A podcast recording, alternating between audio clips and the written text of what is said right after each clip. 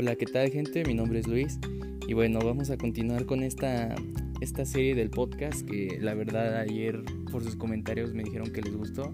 Estoy muy contento porque en el primer episodio pues salió mejor de lo que yo esperaba, les gustó mucho, me estuvieron mandando muchos comentarios positivos y la verdad se siente muy muy bien que, que te digan que algo estás haciendo bien cuando es tu primera vez, ¿no?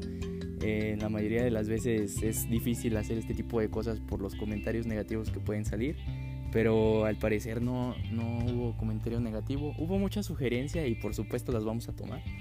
Y vamos a tratar de hacer que esto, que esto pueda hacerse de una manera más divertida. Y vamos a separar los temas, ¿no? Ayer solamente fue una prueba, pero vamos a empezar a hacer las cosas diferentes.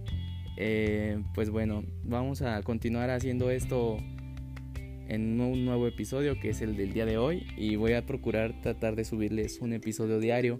Los episodios van a durar media hora para que no se les haga tan largo y bueno, vamos a tratar los temas que ustedes quieran. Gracias.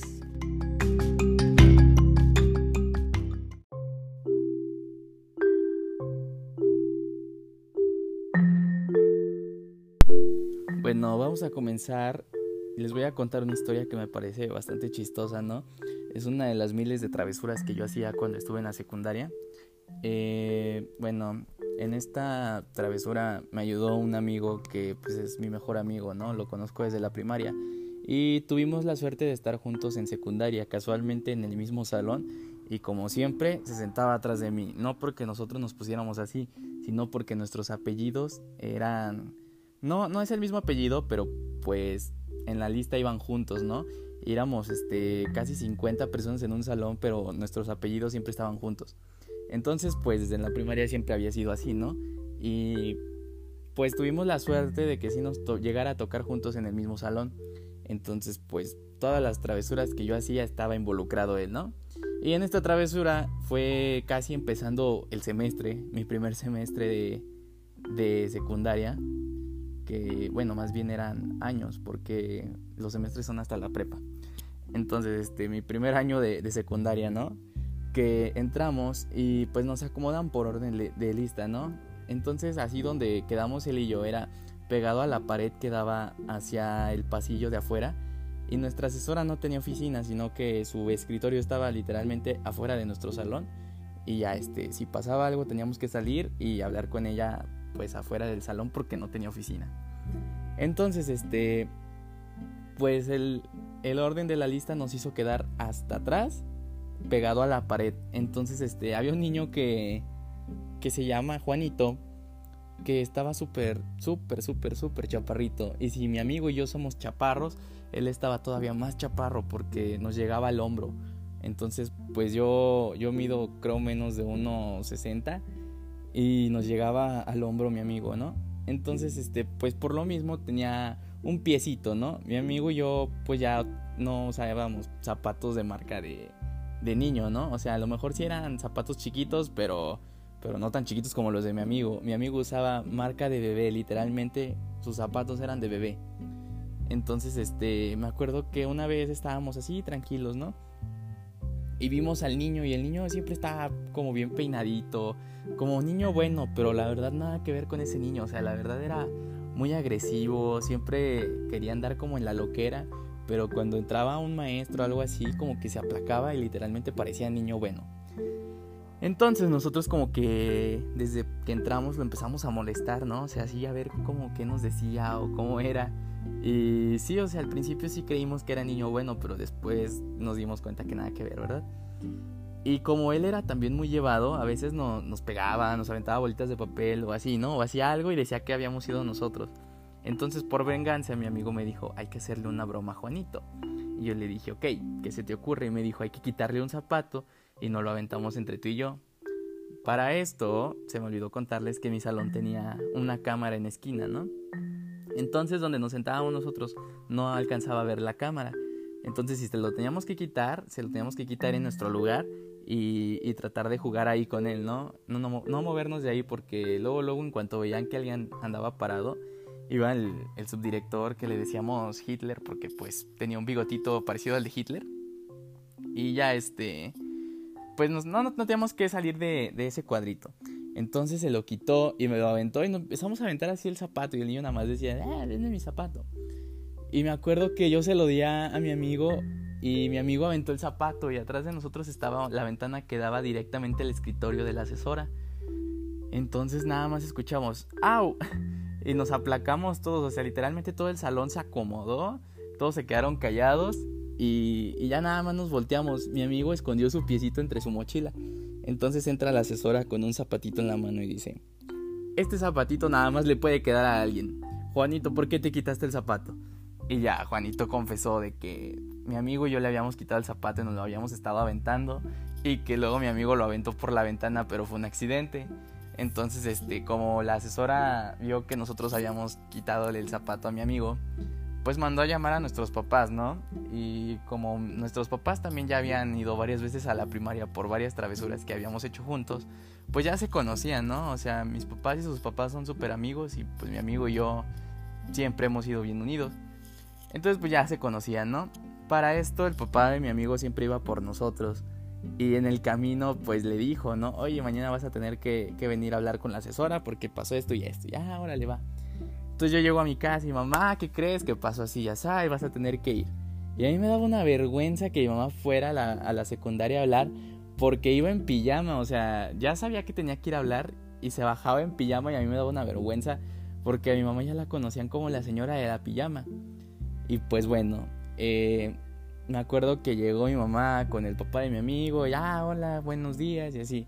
Entonces como la asesora apenas nos acababa de conocer fue de que, bueno, miren, sus hijos hicieron esto y así, así, así. Y mis, bueno, eh, mi mamá y el papá de mi amigo fue de que se quedaron así como de, sí, es que pues nos conocemos desde la primaria porque siempre han sido así, ¿no? Ya, ya nos han hablado muchas veces. Y ya este como que la asesora supo que no teníamos remedio y hacíamos algo y ya mejor ni hablaba, no le hablaba a nuestros papás, nada más nos mandaba un reporte y órale, fírmenlo, si no, no entran. Y estaba muy chistoso porque pues después este cuando terminas la secundaria te conocen como los que eran bien traviesos y todo eso, ¿no? Y está, está muy divertido porque pues cosas así no las vuelves a vivir o si las vives no, no las puedes contar de la misma manera que lo haces cuando estabas en la secundaria.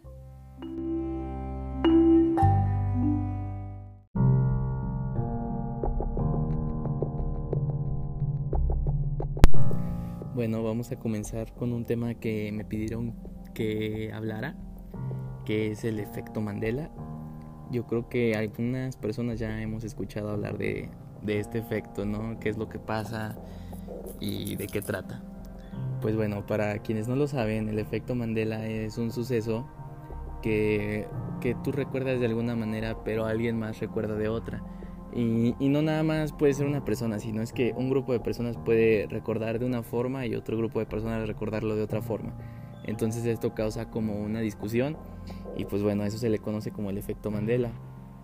El efecto Mandela tiene su nombre por, por una persona que, que fue muy famosa que es Nelson Mandela. Fue un político y filántropo sudafricano y la primera persona negra que encabezó el poder ejecutivo y también fue el primero a resultar elegido por sufragio universal en su país. O sea, fue alguien muy muy importante. Pero ¿por qué obtiene el nombre de esta persona?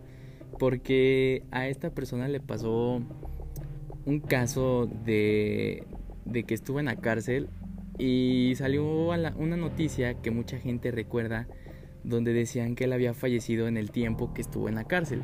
Pero muchos, muchos años después salió otra noticia que la gente, otro grupo de personas recuerda, donde dice que él falleció pues muchos años después, ¿no? Entonces empezaron a tener esta discusión de que cuándo había fallecido originalmente Nelson Mandela y de dónde habían surgido estas dos noticias, ¿no? Porque pues está extraño que que mientras estuvo ahí dijeran ya murió y muchos años después dijeran ahora sí ya se murió. Entonces pues a eso se le conoce como efecto Mandela, ¿no? Un suceso que alguien recuerda y que otro grupo de personas recuerda diferente. Pero pues en la actualidad ha habido muchos efectos Mandela. No sé si se vaya a dar por lo mismo de que tenemos la tecnología un poquito más activa y, lo podemos notar, ¿no? Porque el efecto Mandela se puede dar en fotografías, en videos, en música, en acontecimientos y la verdad es que no te das cuenta hasta que alguien más te dice que no ocurrió de esa forma, ¿no? Porque yo creo que a todos nos ha pasado que estamos en una conversación y tú empiezas a contar algo y alguien te dice, no, es que no ocurrió así y tú te quedas así como de, pues como no, si yo lo viví y la otra persona también lo vivió, ¿no? Entonces, pues bueno, les voy a dar un ejemplo de, de Star Wars, ¿no? Cuando Darth Vader dice, Luke, yo soy tu padre, bueno, en realidad el villano jamás dijo esto. Es otro ejemplo muy claro de cómo el efecto Mandela nos puede afectar a todos. El caso que se ha intentado estudiar bajo muchos focos de otras de las teorías psicológicas que intenta explicar el efecto Mandela se basa en la criptomnesia. Pero ¿qué es la criptomnesia? Es el fenómeno que se conoce como el hecho de experimentar como propia una vivencia de otra persona o creer haber tenido una idea original y genuina, pero en realidad dicha idea ya existe y provenía de un recuerdo que se ha almacenado anteriormente de manera involuntaria. Si el efecto Mandela es, tan compartido y lo pueden llegar a sufrir muchas personas a la vez, creando así un recuerdo conjunto, es por el fenómeno de la criptomnesia, ¿no? Basta con introducir de manera global una información falsa a nuestro cerebro para que éste rellene los huecos de nuestra memoria con dicha información. Es a lo que me refiero, ¿no? O sea, yo creo que con la tecnología hemos notado más efectos Mandela, eh, más que nada en películas, imágenes y personajes porque he visto muchos videos en internet donde hablan sobre temas de canciones. Por ejemplo, la de We Are the Champions. Al final, este. Pues todo mundo, después de decir We Are the Champions, We Are the Champions of the World, ¿no? Eh, y al final, al parecer, nunca dice of the world. O sea, la canción continúa y termina, pero nunca dice of the world. Y bueno, hay muchas teorías de ese tipo, pero las más interesantes son las que las que te comprueban con cada una de, de las dos pruebas, ¿no? Hay una muy interesante de la película de Shrek, en donde Fiona está con el príncipe encantador y, y pues llega Shrek, ¿no? Que ya está a punto de besar encantador a Fiona y ve a, Shrek en su versión humana. Y el príncipe encantador se lanza y la besa, ¿no? Entonces pues te, te saca de onda que, que pues a lo mejor ya se perdió el encanto de amor con Shrek, pero Fiona le responde con un golpe, ¿no? Y mucha gente recuerda este golpe con un cabezazo y otra gente lo recuerda como con un manotazo, ¿no? Y digo que está interesante este caso porque ha estado el video en internet, las dos versiones, donde en una se ve cómo le da el cabezazo y en otra versión se ve cómo le da el manotazo. Entonces, pues, ese tipo de cosas. Otro efecto Mandela que ha sucedido es en, uno que fue de películas donde una persona grabó hace mucho tiempo con un aparato de los que te prestan las empresas cuando contratas un paquete. En, eso, en esos aparatos puedes grabar las películas que están transmitiendo en la tele, ¿no? Entonces esta persona hace años grabó una y cuando encontró su aparato de nuevo en la actualidad, trató de, de buscar la película que grabó hace tiempo, ¿no? O sea, se le antojó ver la película de nuevo y dijo, vamos a verla. Y cuando encontró la película notó algo extraño, ¿no? Que pues la película ya tenía años grabada y se guardó el aparato y no se volvió a usar. Y ese aparato utiliza internet. Entonces, cuando pone la película, pues obviamente también se grabaron los comerciales. Y en los comerciales notó que había algo extraño porque en ese entonces todavía no estaba una película famosa que es la de Shazam. Entonces, este, a él se le hizo extraño ver que en los comerciales de la película que grabó hace años aparecía el comercial de Shazam. Entonces, es un efecto Mandela porque pues él recuerda perfectamente que esa película todavía ni estaba anunciada, todavía ni existía, el aparato era muy viejo, si utiliza Wi-Fi y esto conectaría con otra teoría que tiene la gente, que es que pues estamos siendo controlados por el gobierno, ¿no? Y que nuestras, nuestras cosas privadas, ya sea celular, eh, computadora, tabletas o aparatos electrónicos como una televisión, un DVD o algo así, te está robando información personal y no te está, no te está dejando tener la privacidad que, que en teoría deberíamos tener, ¿no? Y por eso esta persona cree que, que, el gobierno le está robando información o no le está dejando tener su privacidad porque al modificarse el comercial sin haberlo usado y utilizando el puro internet, pues es como estar violando tu privacidad, ¿no? O sea, porque quitaste mi comercial que era y pones otro. Entonces, pues de esto conectan muchísimas teorías y, pues la verdad les digo que está interesante porque sí ha pasado que mucha gente recuerda algo de una manera y cuando lo termina revisando se da cuenta que no era así, que era de otra forma. Hay uno sobre la caricatura de Pokémon donde Pikachu pues tiene una linecita en, en, donde termina su colita y en otra no lo tiene. Entonces es, es como una cuestión de, de quién sí recuerda realmente y exactamente cómo era el personaje y quién a lo mejor lo recuerda de otra forma o se lo imagina de otra, ¿no? Eh, yo creo que es también cosa de equivocarse porque pues en realidad somos humanos, ¿no? Tenemos la ventaja de poder equivocarnos y decir, bueno, pues fue un error pero, ¿y qué tal si en realidad algo está cambiando en nuestro universo o son errores del universo que, que nunca habíamos notado, pero pues ahora con la tecnología sí? Está interesante este tema, ¿no? A mí me gusta bastante el efecto Mandela porque pues te puede pasar cualquier día de tu vida y a lo mejor no lo notaste y ya te pasó o ya, ya lo notaste, pero en realidad no recuerdas cuál es el suceso real y cuál es el falso. Entonces, pues, te deja mucho de qué pensar este efecto, ¿no? A mí me gusta bastante y, pues bueno, espero que les haya gustado un poquito.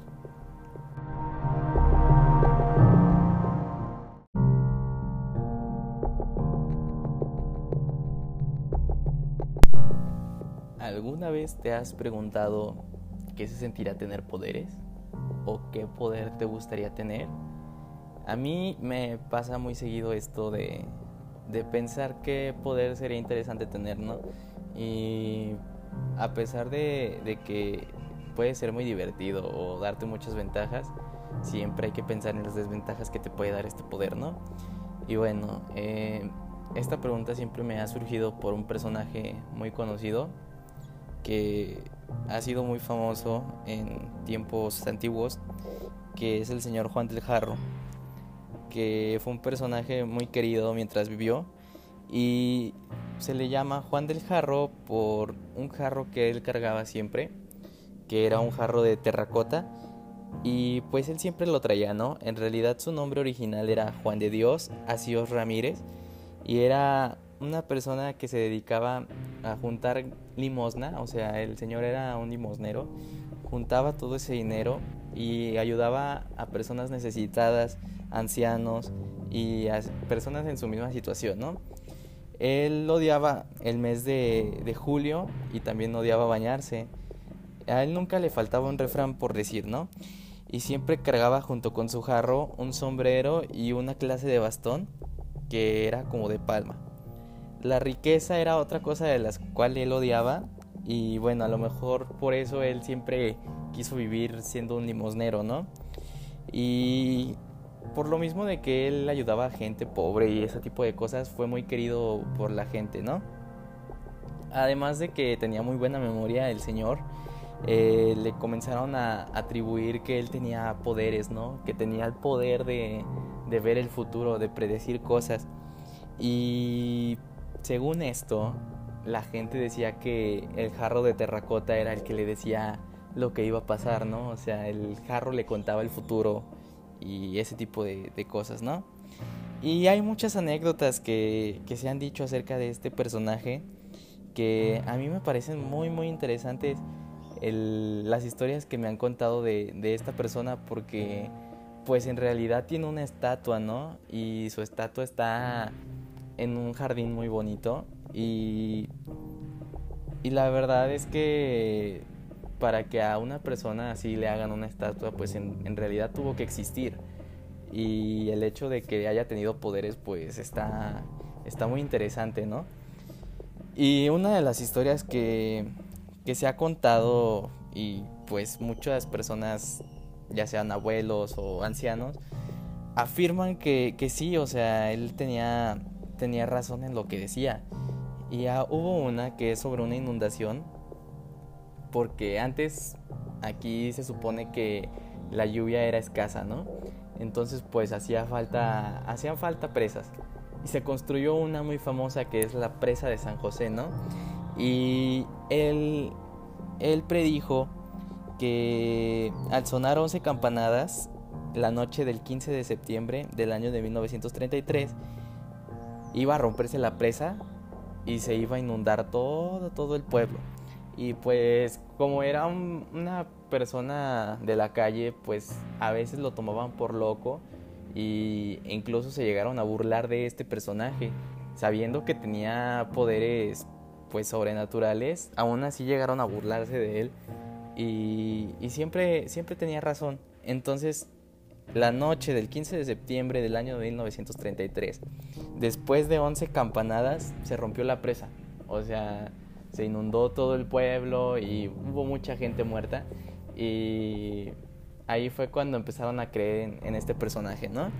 Otras cosas que, se llegaron a contar sobre él es que una, una mujer se, se le llegó a acercar y le preguntó si ella se iba a casar o iba a terminar nada más este andando de hombre en hombre, ¿no?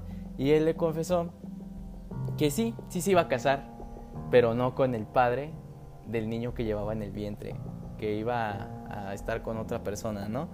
Y esta, esta persona se ofendió muchísimo, entonces tiempo después Juan del Jarro tuvo razón y esta persona se tuvo que cambiar de ciudad para como para que la gente no se diera cuenta que, que sí, había tenido razón, ¿no? Y otra de las cosas más interesantes de este personaje es que hasta la fecha en el cementerio en el cual él, se encuentra, la gente va y le deja jarros de agua, fotos de él, cruces en, ofrenda a esta persona creyendo que les, que les concederá un milagro, ¿no? Y tan fuerte es la creencia de la gente que, imagínense, hasta la actualidad de estarle llevando ofrendas por la creencia de, que Él te va a hacer algún milagro. Y bueno, otra de las historias que me gustaba mucho de este personaje es que una vez él iba caminando por un callejón muy famoso, que es el de Zaragoza, y se topó en una construcción a, unos albañiles, ¿no? Y los albañiles le empezaron a, hacer burla de que, ay, sí, Juan del Jarro, el que predice el futuro, y así, ¿no? Entonces él se paró enfrente de ellos y, se les quedó viendo. Entonces un, albañil los retó y, le dijo, si de verdad puedes predecir el futuro, entonces predice cuándo y cómo voy a morir. Y Juan del Jarro nada más lo miró y le dijo, ok. Se acercó el jarro al oído y después confesó que esa persona iba a morir en ese mismo momento porque la escalera en la cual estaba parado se iba a romper y él iba a caer desde arriba e iba a morir. Entonces el, el albañil empezó a hacer burla todavía, ¿no? Que, que como creía que iba a morir en ese momento y así. Entonces Juan del Jarro camina, sigue su camino y unos segundos después se rompe la escalera, el albañil cae y muere.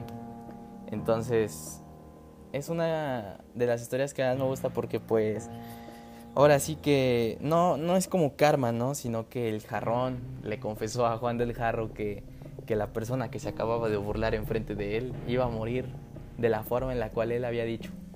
Se le parece un poquito a la historia actual de Death Note, donde escribe el nombre de la persona y, cómo va a morir, ¿no?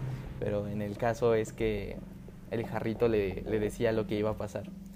Y me, me, gusta mucho este personaje porque pues fue un vagabundo, o sea, alguien de la calle. Y que el, que tuviera poderes y siguiera siendo humilde lo hace una, una persona muy, muy interesante, ¿no? O sea, ayudar a la gente pobre, a los ancianos, a quienes lo necesitan.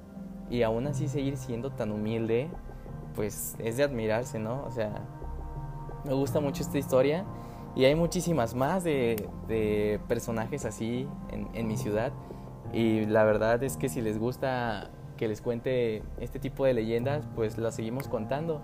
Por el momento vamos a, a dejar a Juan del Jarro en paz y vamos a dejarlo aquí. Y continuaremos la, el siguiente programa con otra historia que, que pues yo busque y, y se me haga interesante, ¿no?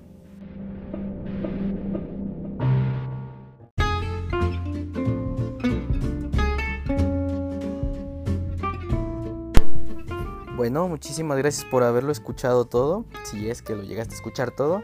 Eh, te invito a que te animes a escuchar los demás episodios que voy a subir.